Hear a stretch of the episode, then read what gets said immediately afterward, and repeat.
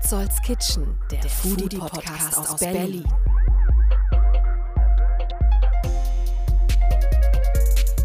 Willkommen in Petzolds Kitchen. Es erwarten euch Gespräche mit den Gebrüder Eckert, einer Catering-Firma aus Berlin, denn da hat der Kochlehrling Ruben seine Lehre als Koch begonnen. Vergangene Petzolds Kitchens Episode hat er uns davon erzählt und heute sind wir also bei seinen Lehrherren zu Gast. Davor unterhalte ich mich mit Nicole Satirani über ihr erstes Insektenrestaurant in Berlin. Und gleich treffen wir Mischa, Mitbegründer der Firma Woodboom, Berliner Firma, die Holzmöbel herstellt und nun neben der Holzverarbeitung auch eine andere Einsatzmöglichkeit im Wald gefunden hat, nämlich die Wood Cuisine. Hier wird mit naturinteressierten Foodies im Wald gekocht. Das Ergebnis von Wood Cuisine ist spektakulär. Zuerst Nachrichten aus der Welt der Foodies und der Kulinarik. Vorspeisen. Petzolds Kitchen, Folge Nummer 23, fällt heute auf den traurigen Jahrestag des Überfalls auf die Ukraine. Wer die Bevölkerung der Ukraine unterstützen will, dem sei Conflict Food an dieser Stelle empfohlen. Berliner Firma, 2016 gegründet von Salem und Gernot, die Menschen in Konfliktregionen unterstützen, indem sie ihre Nahrungsmittelproduktion nach Deutschland importieren. Also zum Beispiel Safran aus Afghanistan von Frauen auf dem Land dort. Oder aktuell Tee aus den Karpaten der Ukraine. Wie der Krieg die Region betrifft, über den Anbau des Tees, darüber hat Salem berichtet, der vor Ort bei der Ernte dabei war und den Link zu seinem Artikel findet ihr neben diesem Podcast. Auch hier kann man die Ukraine unterstützen, bei Fine Bagels an der Warschauer Straße. Neben den Bagels verkauft Fine Bagels bis zum 7. März hausgemachte Hammern-Taschen. Der Erlös geht an die Legacy of War Foundation, die wiederum unterstützt international Zivilbevölkerung, die vom Krieg betroffen ist.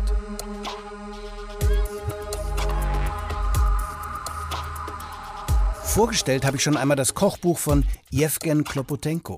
Der populärste Koch der Ukraine, das war er schon vor dem Überfall auf sein Land. Seit er aber seine Rezepte auf Instagram postet, dazu schreibt, woher diese Rezepte kommen, ist er ein internationaler Star. 700.000 Follower auf Insta, 220.000 Follower auf YouTube. Ein Journalist der Zeit hat mit ihm ein Telefongespräch geführt, unterbrochen von Luftangriffen auf Kiew während dieses Telefonats. Das Gespräch findet ihr auf die Zeit. Der Link dazu neben dem Podcast. Zitat aus diesem Gespräch. Wenn du in Friedenszeiten kochst, dann kochst du auch im Krieg. Das Interview ist leider hinter einer Paywall. Eine ganz natürliche Paywall liegt zwischen euch und dem Kochbuch Ukraina, eine kulinarische Liebeserklärung an die Ukraine von Jewgen Klopotenko. Kostet nämlich 24,99 und ihr erfahrt neben den Rezepten auch, wie viel ukrainische Identität und Kultur in Borscht und all den anderen Gerichten steckt.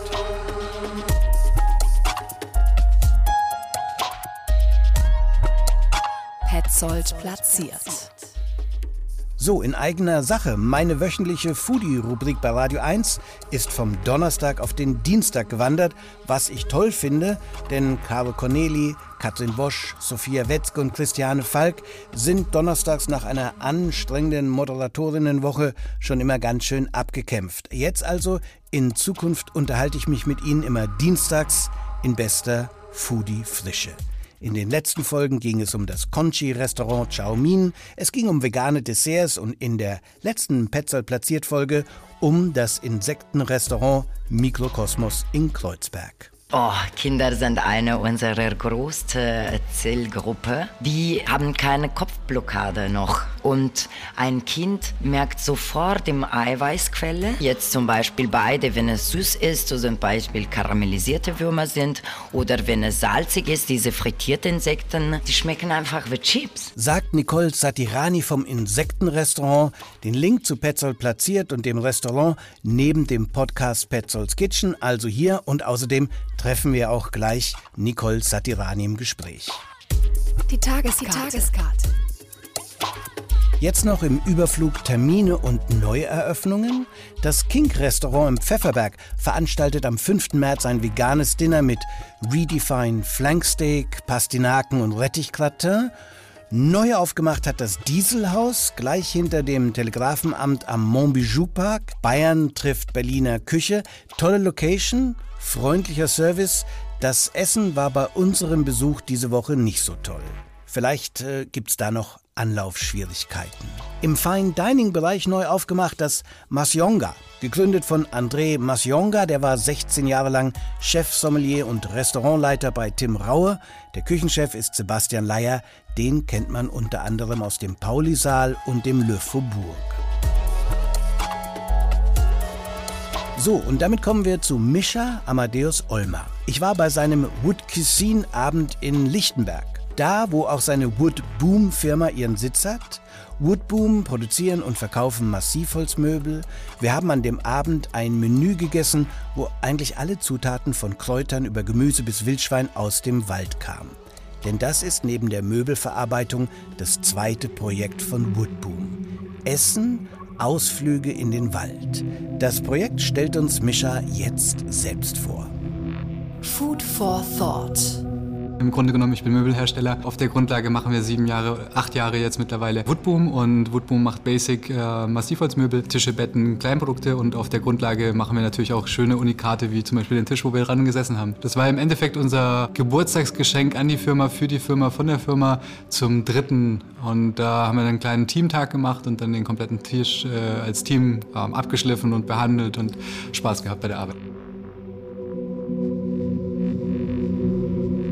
Als Gründer hat man einfach nach einer Weile einen Kitzel in den Fingern wieder. Das ist so ein bisschen diese Grundlage. Wir machen ähnliche Abläufe, wir versuchen zu optimieren. Irgendwann braucht man aber wieder irgendwie so eine neue Grundlage zum Kreativsein. Das war der Wald, die Natur, die Kulinarik äh, zu verstehen. Wood Cuisine ist jetzt äh, zwei Jahre ungefähr so von der Grundidee zu dem, wo wir jetzt gerade stehen. Und in der Zwischenzeit hat sich das dazu entwickelt, dass wir im Endeffekt äh, eine Ganztagesveranstaltung machen, einen Tag in der Natur. Es geht vorwiegend darum, wirklich äh, kulinarisch zu lernen, Wissen zu vermitteln durch Experten aus der Gastronomie. Ob das äh, Wildkräuterpädagogen sind oder ob Wildkräutersammler, Pilze, alles Mögliche. Ob es der Metzger ist, der einfach mal zeigt, wie macht man Wurst oder wie verarbeitet man ein ganzes Tier. Das ist so ein bisschen diese Grundlage. Ähm, es gibt immer wissensübergreifende Workshops und auf der Grundlage ähm, darf man dann natürlich auch sich ein bisschen bisschen zurücklehnen und in der Natur essen. Wir sind einen Tag komplett draußen.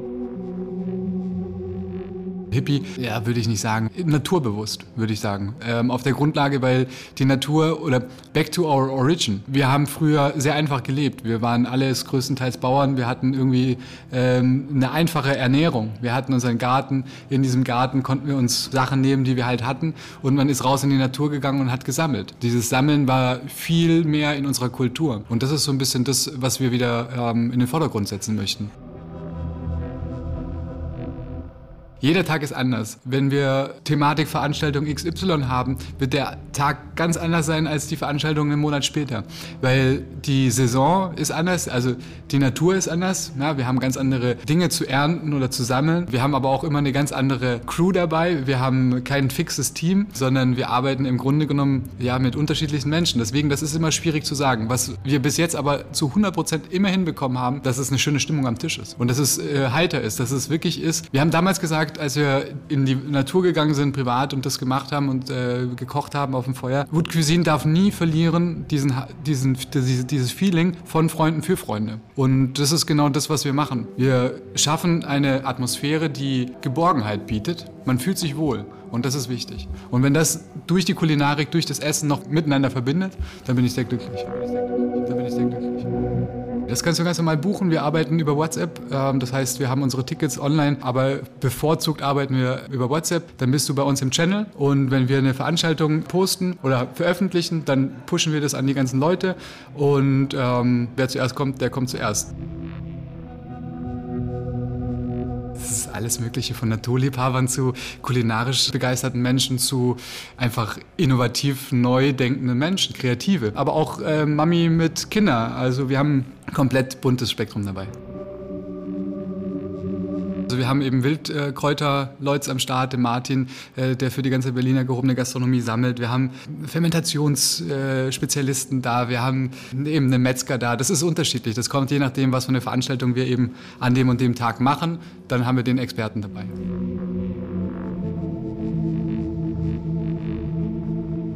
Wenn es regnet, dann ähm, allgemein gesagt, wir akzeptieren die Natur, wie sie ist. Also als Möbelhersteller, wir aber auch als kulinarische Grundlage. Da muss man damit klarkommen. Wir haben natürlich eine Grundlage geschaffen, dass man nicht die ganze Zeit in der, im Regen steht so und dass es äh, komplett pitchpatsch nass wird, können wir nicht zumuten. Aber wir akzeptieren die Natur, wie sie ist. Wir sind immer ähm, im Grunde genommen mit einer Gruppe unterwegs mit 20 Personen. Das ist so das, wo wir dieses Gruppenfeeling hinbekommen, äh, die wir aber auch mit unseren Möglichkeiten küchentechnisch gut äh, bewirtschaften können. 20 Personen maximal. Wir haben äh, Saisongrundlage, das heißt, wir arbeiten natürlich immer ähm, von es wird warm, Frühling, zu es wird kalt, Herbst, Winter. Wir sind dann natürlich an die Natur gebunden, weil im Winter will sich keiner an den Tisch in der Natur setzen, es ist super kalt. Haben wir ausprobiert, macht keinen Spaß. Das heißt, zu Ende März, wenn das Wetter mitspielt, wird es die erste Veranstaltung geben. Genau, das ist so dann der Start eigentlich, äh, dass wir jeden Monat äh, mindestens eine Veranstaltung ziehen.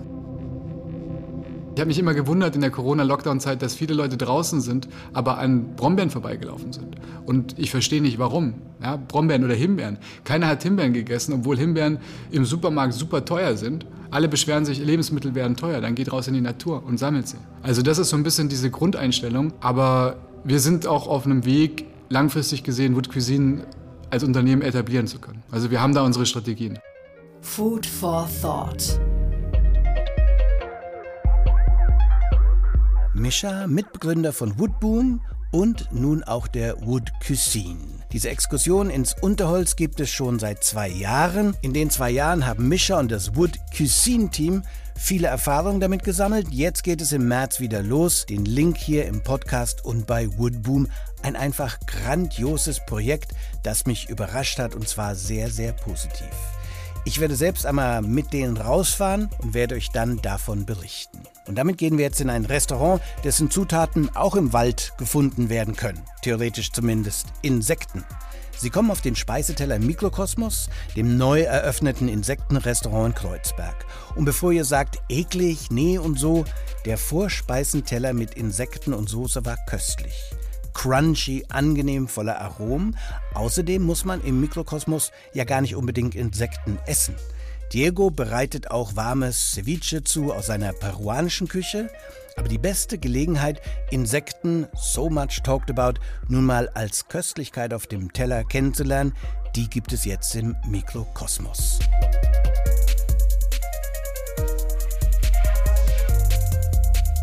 Nicole Sartirani. Ich komme aus Norditalien. Norditalien. Hatten Sie damals mit Insekten zu tun, als Sie da groß wurden? Eigentlich nicht ich persönlich, aber ich kann sagen, Insekten waren äh, immer ungefähr familiäre Warum? für uns weil mein Vater 40 Jahre lang eine Kammerjägerfirma hat. Ein Kammerjäger?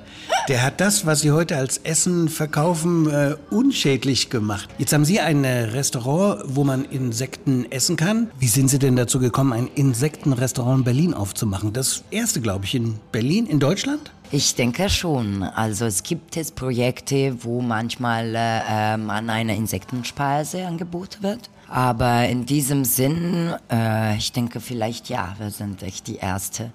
Und ich war aber seit zehn Jahren in der Gastro beschäftigt, auch schon mit mir mit Diego äh, gesessen und überlegte, was hätten wir in Zukunft gegessen? Also Diego was, ist Ihr Koch aus Peru, ja? Ganz genau. Und damals, wir hatten in einem Fischrestaurant gearbeitet, die Cevicheria, also wo man rohe Fischgerichte angeboten wurden. Und für mich war schon klarer, dass in so einer Stadt wie Berlin wir hätten nicht äh, so weitermachen können mit so Rohfisch. Äh, Qualität und Preis ist gerade ein großes Thema. Wenn man richtig was anbieten will, äh, wo ähm, Qualität in Konsideration gehalten wird, sind die Preise gerade sehr, sehr hoch. Und damals genau hatten wir also uns überlegt, was wird in Zukunft passiert? Was wird eine nachhaltige Küche sein? Und deswegen hast du jetzt so in eine Karte im Februar in Berlin Blumenkohl, Rosenkohl, Spitzkohl, was gerade man bekommt. Die man hier mit und ohne Insekten äh, essen kann. Gibt es eigentlich in der peruanischen Küche Insekten? Essen die Peruaner Insekten? Nicht wirklich, nur ein Teil ist Peru, also neben Amazona. Ja, sie essen Meerschweinchen, dafür sind sie berühmt berüchtigt. Ich habe selber das eine Erfahrung gemacht, als okay. ich in Peru war. Im Februar bekommen wir Spitzkohl und äh, wir bekommen ein veganes, vegetarisches äh, Ceviche, dazu die Insekten. Und äh, sind diese Insekten hier aus der Region? Wo bekommst du sie her? Leider nicht aus der Region, aber die kommen aus Deutschland. Wie reagieren die Besucher? Sie haben ja die Wahl, Insekten zu essen oder nicht. Wird das hier angenommen? Werden Fragen gestellt? Natürlich. Und wir sind äh, positiv überraschend, wie oft jetzt werden die Insekten gefragt. Wir waren Skeptiker am Anfang, wir auch. Also wir dachten nicht, dass äh, jede Kunde wollte eigentlich auch die Insekten probieren. Aber ähm, es passiert. Also fast jeder Tisch mindestens ein Frittomisto, also unsere frittierte Insektenmischung bestellt. Okay. Wie nennt man die, die gerne und äh, regelmäßig Insekten essen im, im Tierreich wie bei den Menschen? Entomophagie? Ganz genau. Du bist quasi eine Promoterin. Warum sollten wir die essen? Tausende und tausende Gründe. Also von nachhaltigen Aspekten gibt es wirklich fast keine andere Lebensmittel, der äh, so ist. Auch im Vergleich mit pflanzliche, pflanzliche Proteine sind die wirklich äh, ähm, viel nachhaltiger wegen niedriger Verbrauch von Wasser und Landfläche. Dazu kommen die Gesundheitsaspekte. Was sind die gesunden Aspekte? Proteine? Proteine, Mineralien, Vitamine, Ballaststoffe, Omega-3. Jeder Insekt, es ist richtig reichvolle Nährwerte. Es gibt, liegt nicht nur alles über den Proteine.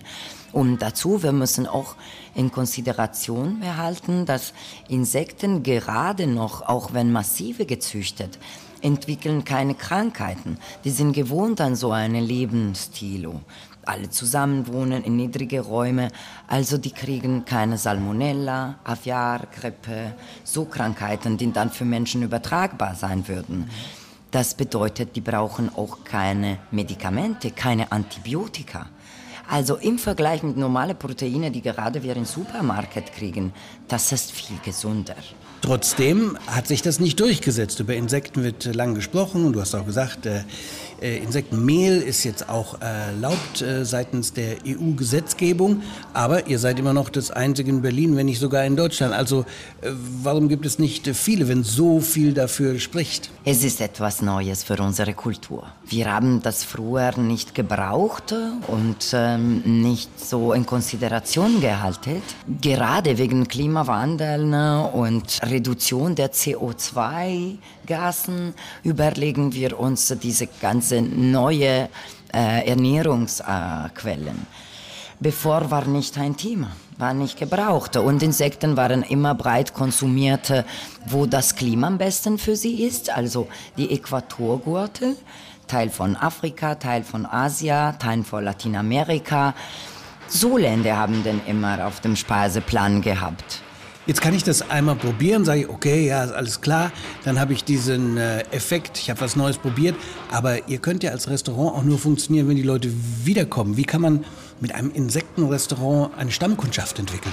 Wenn man wirklich versteht, dass äh, eigentlich hier äh, man ist wirklich gesund und äh, qualitativ hohe Lebensmittel und dass das Ganze schmeckt, dann werden die zurückkommen. Das passiert schon. Man versteht sofort, okay, die Insekten sind nur vielleicht das Grund, warum die aus Neugier kommen zum ersten Mal, aber ähm, sind meisten Kunden so äh, überrascht und positiv überrascht über das ganze Küche, das Diego anbietet. Letzte Frage, wie ist es mit äh, Kindern? Oh, Kinder sind eine unserer größten Zielgruppe. Die haben keine Kopfblockade noch. Wenn sie überhaupt kleiner sind und wir denen sagen, ja, da kannst du essen, genau wie ein Garnele, für den es spielt keinen Unterschied.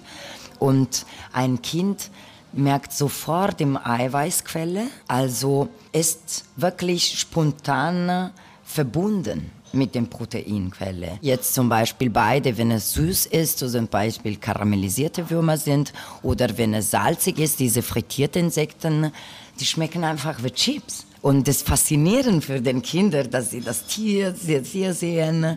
Also wir haben Spaß und können wirklich auch eine gesunde Snack bekommen. Nicole, mille grazie. Aber gerne. Petzolds Kitchen, der Foodie-Podcast aus Berlin. So, und da haben wir jetzt auf jeden Fall zwei Dinge gelernt. Entomophagie ist das genussvolle Essen von Insekten und Kinder mögen Insekten. Ob jetzt der nächste Kindergeburtstag gleich statt bei McDonald's jetzt im Mikrokosmos veranstaltet wird, würde ich erstmal vorsichtig mit einem ersten Besuch antesten. Und damit fahre ich jetzt auf den Gemüsemarkt in Berlin. Ein riesiges Gelände direkt an der S-Bahn Beuselstraße gelegen. Von hier aus wird Berlin mit Gemüse versorgt. Hauptarbeitszeit um 4 Uhr morgens. Es gibt aber auch Firmen, die sich hier angesiedelt haben, die nicht direkt auf dem Gemüsemarkt arbeiten. Wie die Gebrüder Eggert. Matthias und Stefan sind wirklich Brüder, haben sich einen Namen gemacht als anspruchsvolle Catering-Firma für Events. Dort hat jetzt unser Kochlehrling Ruben seine Lehre zum Koch begonnen. In der letzten Ausgabe von Petzolds Kitchen haben wir Ruben getroffen und einiges erfahren über seine Motivation, Koch zu werden. In künftigen Ausgaben werden wir seine Kochschule besuchen, die Briard Savarin in Weißensee. Ich werde ihn auf Events begleiten, von den Lowlights und hoffentlich vielen Highlights seiner Kochlehre erfahren. Heute stellt sich erst einmal seine neue Firma vor.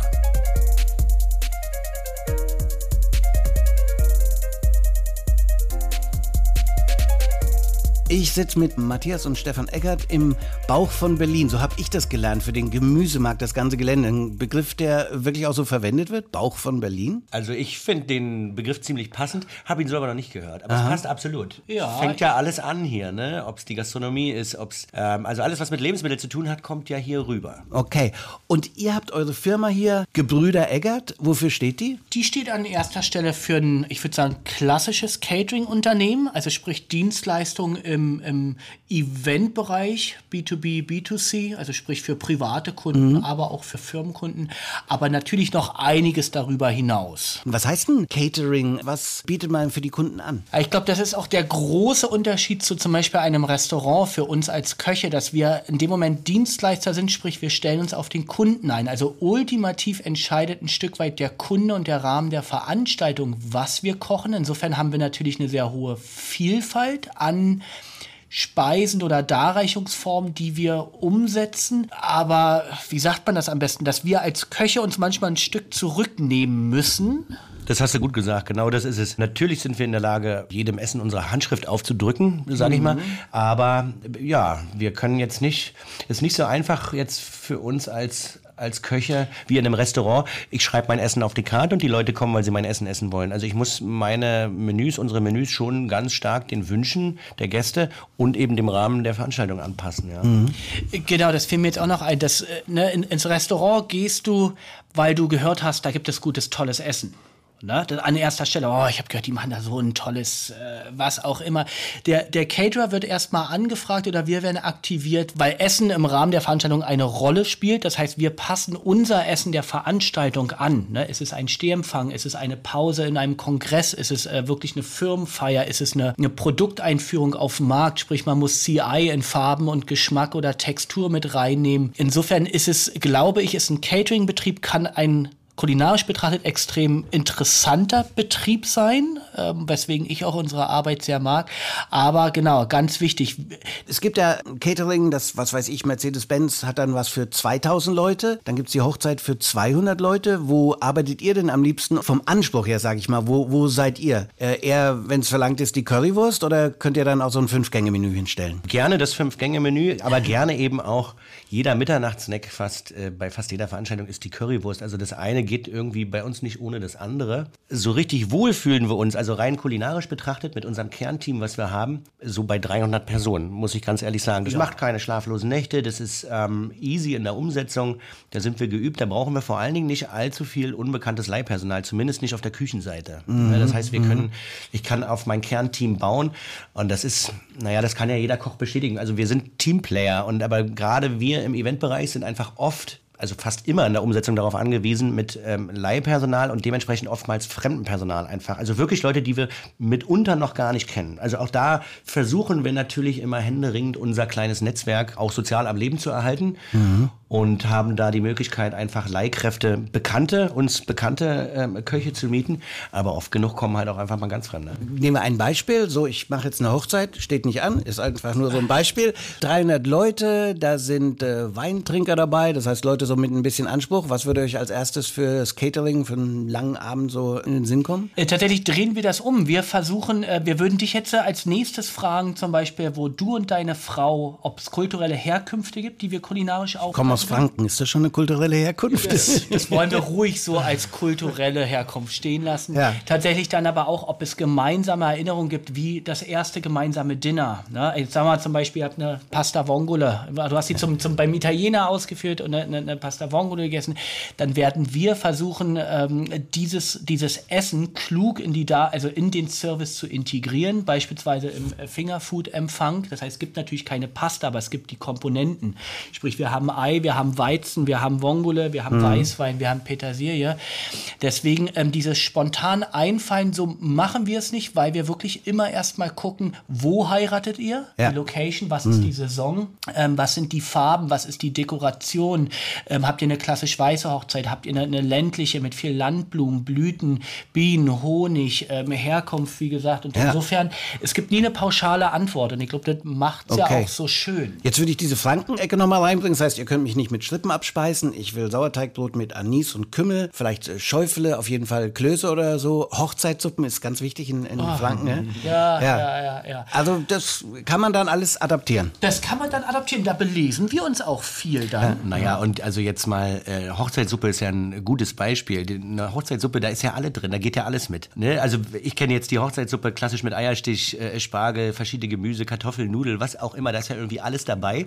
Das heißt, ähm, da geht ja alles. Das können wir ja komplett zerlegen und so wie das ein Küchenchef im Restaurant eine kleine feine Vorspeise auch daraus basteln würde. Um eben, und das ist aber wichtig, grundsätzlich ist dann der Anspruch, dir nicht die klassische Hochzeitssuppe zu reichen. Wir wollen die Erinnerung schaffen an deine, an deine, an deine kulturelle Herkunft, an dein, an dein erstes Dinner mit deiner Süßen. Aber wir wollen es ja nicht kopieren, wir wollen es ja neu interpretieren und an die Veranstaltung ähm, angepasst zu machen. Deswegen, wie Stefan jetzt sagt, jetzt nehmen wir eben den klassischen geklärten Rinderfond, wir nehmen den Eierstich, wir nehmen das Wurzelgemüse. Das nehmen wir erstmal nur als Basis, um uns ein Essen zu überlegen. Was dabei rauskommt, entscheidet dann wieder die Saison, seine Stimmung, meine Stimmung. ne? Also de- deswegen, das, das glaube ich, macht ja auch diesen Beruf so wunderschön, dass wir halt Tradition nehmen als Basis, nicht vergessen, huldigen, aber zeitgleich neu interpretieren können. Das macht es ja auch so toll kreativ in dem Moment. Im Vergleich zu einem äh, Restaurant, ihr arbeitet wahrscheinlich enger mit den äh, Kunden, mit den Gästen zusammen, weil ihr steht ja da, Koch, der im Restaurant ist, der sieht die Gäste oft gar nicht, äh, der schaut einfach, ob der Teller leer ist, der in die Küche zurückkommt, das war's. Bei euch ein bisschen anders mit dem Austausch. Ganz wichtiger Punkt, genau, schon wie du gerade merkst, in der Vorarbeit, um überhaupt ein Angebot dir schreiben zu können, aber auch bei den Veranstaltungen selbst. Deswegen werden wir auch oder deswegen geht es uns rein betriebswirtschaftlich auch gut als kleiner Betrieb, weil wir einen ganz, ganz großen Wert auf Transparenz legen. Das heißt, wir bauen auch unsere Küchen äh, je nach Veranstaltung sehr transparent immer für den Gast zugänglich auf. Da soll also von vornherein klar sein, hier wird ein klassisches Handwerk praktiziert mit modernsten Kenntnissen, ähm, aber vor allem Entschuldigung, it's magic. Oh, Klassisches Handwerk.